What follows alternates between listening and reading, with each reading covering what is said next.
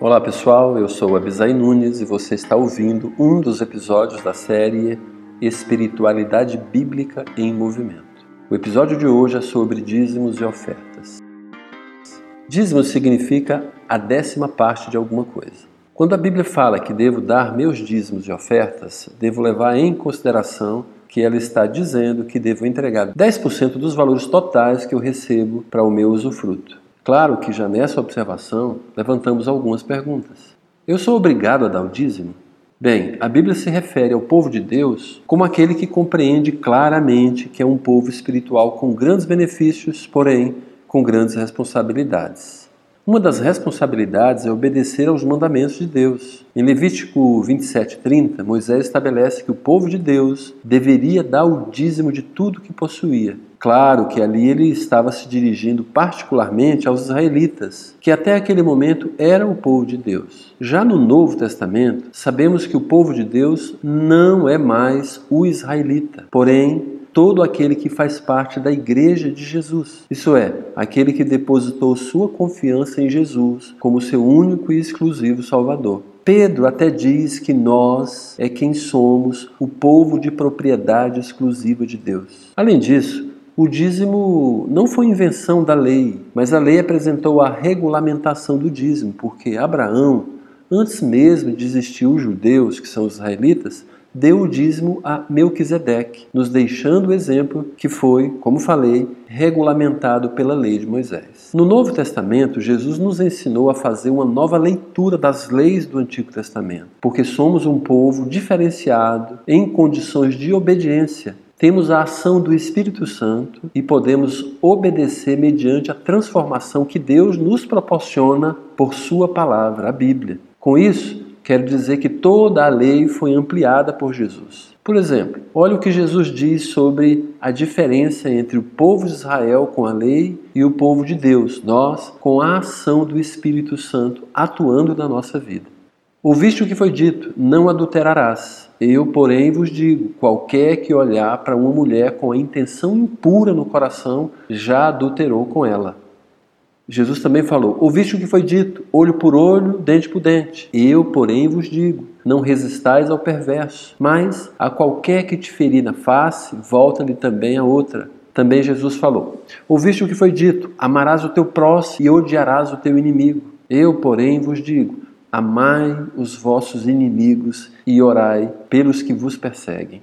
Também falou: Ouviste o que foi dito aos antigos: não matarás. E quem matar está sujeito a julgamento. Eu, porém, vos digo que todo aquele que se irá contra o seu irmão estará sujeito a julgamento. Então, em Mateus, Jesus fala, Mateus 23, 23, que o povo de Deus não deveria se omitir de dar o dízimo. Então, Jesus não revogou nada da lei, mas ampliou sua ação para o novo povo de Deus, os cristãos genuínos. É claro que, caso alguém o questionasse sobre os dízimos, Imagine o que, que Jesus falaria. Certamente ele falaria que não apenas 10%, mas tudo. E sinceramente já sabemos disso, porque eu não sou cristão apenas 10%. Eu tenho consciência que 100% pertencem a Deus, mas Ele ordena que eu devolva 10% e use de forma madura e consciente, como um cristão exemplar, os outros 90%. Outra pergunta: eu posso usar o meu dízimo para fazer doações conforme o meu interesse? Ora, não, pelo simples motivo de que o dízimo nunca foi para eu administrar, mas para que a minha comunidade de fé administre. Outra pergunta: a minha comunidade de fé não está usando adequadamente os valores de dízimos entregues ali. O que, é que eu devo fazer? Saia dali e procure uma comunidade de fé que respeite o Senhor e dignifica o seu nome de cristã com um bom uso dos recursos. E dê, óbvio, o seu dízimo ali. Não alimente o comércio religioso, mas também não use disso para você pecar deixando de entregar os seus dízimos. Outra pergunta: quem não deveria dar o dízimo? Ora, quem não é cristão. E se eu não tenho trabalho, uma renda, o que, que eu faço? Ora, deu dízimo. Se o dízimo é 10%, então 10% de zero é zero. Você não está em pecado. Mas avalie com sinceridade se você não possui mesmo nenhum tipo de renda. Ok, e agora, qual a diferença entre ofertas e dízimos?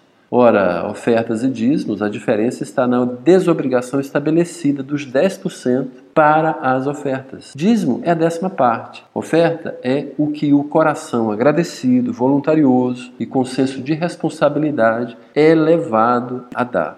Tal como nos ensina o apóstolo Paulo em 1 Coríntios 16, 2. Ele diz assim: No primeiro dia da semana, cada um de vocês separe uma quantia de acordo com a sua renda, reservando-a para que não seja preciso fazer coletas quando eu chegar. Então, cada primeiro dia da semana, isso se refere a junto com a nossa comunidade de fé fazer isso junto. Tenho que participar de uma igreja. Ele fala pessoalmente quando diz cada um de vocês. Isso quer dizer que eu não posso dar uma oferta daquilo que não me pertence terceiro lugar, ele fala separe uma quantia. Ele demonstra aqui que eu tenho que ter consciência no que eu estou fazendo e não fazer por simples emocionalismo. E depois ele fala conforme a sua renda. Em outras palavras, ele diz que é proporcionalmente. Está ligado à consciência, está ligado a dar, obviamente, aquilo que me pertence, ou pelo menos eu administro. E tenho que fazer, óbvio, também, conforme já vimos, junto à nossa comunidade de fé. Então, Cada um, o texto afirma, dê conforme o que determinou o coração, não com pesar ou por obrigação, pois Deus ama quem dá com alegria. Esse é o texto completo.